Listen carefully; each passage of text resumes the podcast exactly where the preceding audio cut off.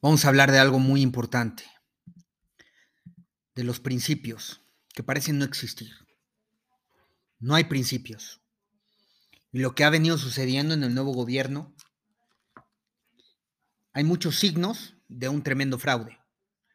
Estamos hablando de un sexenio de fraude al pueblo, al pueblo en que creía en un cambio, en una transformación, que había puesto nuevamente sus fe y sus esperanzas, su fe y sus esperanzas depositadas nuevamente en otros seis años que han acabado por encumbrar a los mismos. Y platiquemos, es que Morena era la alternativa y la opción para poder dar oportunidad a que participara la vocación del pueblo en la política.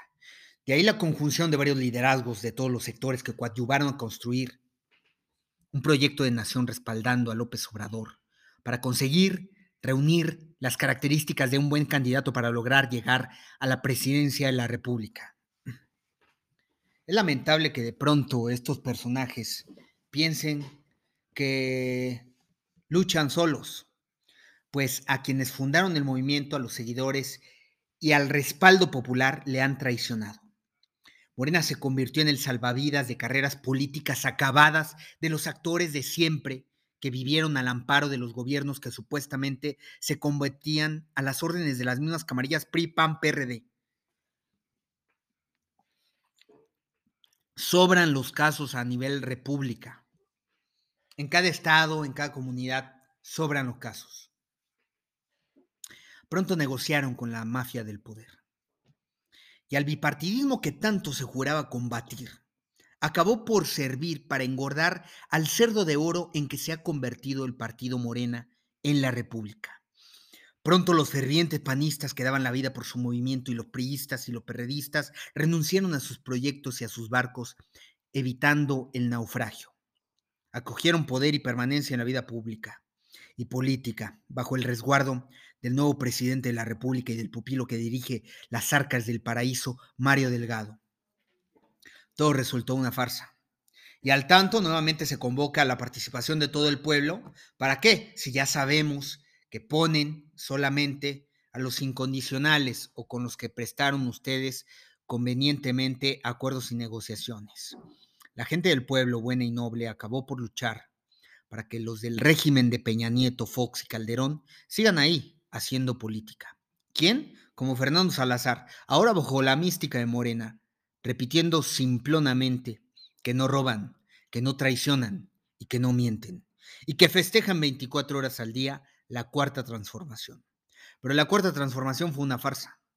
La cuarta transformación es la justificación de una nueva revolución a la luz de las revoluciones históricas de nuestro país. Es una farsa desde que la lucha contra el bipartidismo fue una farsa, para simular que quitaban del poder a los mismos y ahora los premian como en Guanajuato hicieron con el señor Ricardo Sheffield, panista de toda la vida, operador político de la familia Calderón Zavala, pero ahora íntimo amigo de López Obrador, que se, que se quejaba a diestra y siniestra del fraude electoral en el 2006. Bueno, pues prefiere a esos como incondicionales de su gobierno. Así los casos sobran y se amparan en que Morena festeja las transformaciones de México. Hasta el señor Sheffield, que quiere otra vez ser candidato al amparo del poder y de su presumible amistad con el presidente de la República, y por su proximidad con los pupilos para suceder al presidente Obrador en el poder, ya estrenó nuevo libro prologado por Claudia Sheinbaum. Esto porque al parecer no salió el cálculo político, pues Sheffield ya había estrenado un libro que prologó Ebrard. Aquí Sheffield habla de Hidalgo y puntos primordiales para gobernar y transformar. Lo cierto es que Morena ha lucrado con la historia de México para fundamentar su existencia. Yo como millones de mexicanos participamos en promover el cambio en nuestro país porque era inconcebible la tragedia nacional. La desigualdad, la pobreza, la violencia, al amparo de un gobierno de los más ricos del mundo, con una clase política deprimente y mediocre. Por eso participamos. Sin embargo, cada que pasa el tiempo la decepción se incrementa, se hace más grande porque la violencia crece, porque la pobreza crece y la credibilidad y confianza en el Estado parece no poder recuperarse, gracias a políticos oportunistas que demuestran que no tienen ideología, principios ni convicciones. Solo trabajan para estar al amparo del poder público sin visión ni repercusión ni trascendencia. Ese nivel mediocre será castigado por la población, aún a pesar de la soberbia del movimiento de la 4T. Pareciera ser que Morena fue creado por los mismos de siempre para asegurar su permanencia en el poder y López Obrador acabó por ser un títere del mainstream. El intercambio, preguntamos, pasará a la historia como un presidente seccional más de México al amparo de haber convenido dejar a los mismos en el poder público.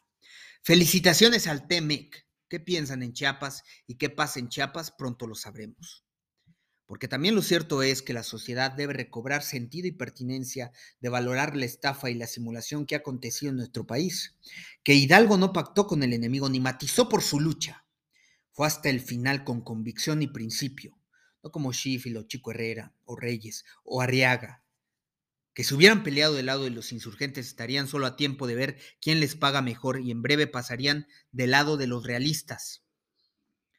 De igual forma, Benito Juárez poco habría de pactar y sucumbir a los intereses del clero para doblegar al Estado.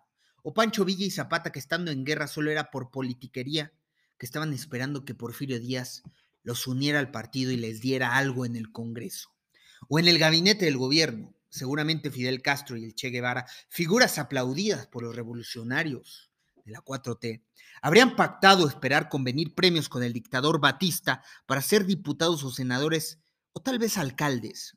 Ese es el nivel patético en el que cayó la cuarta transformación de Morena.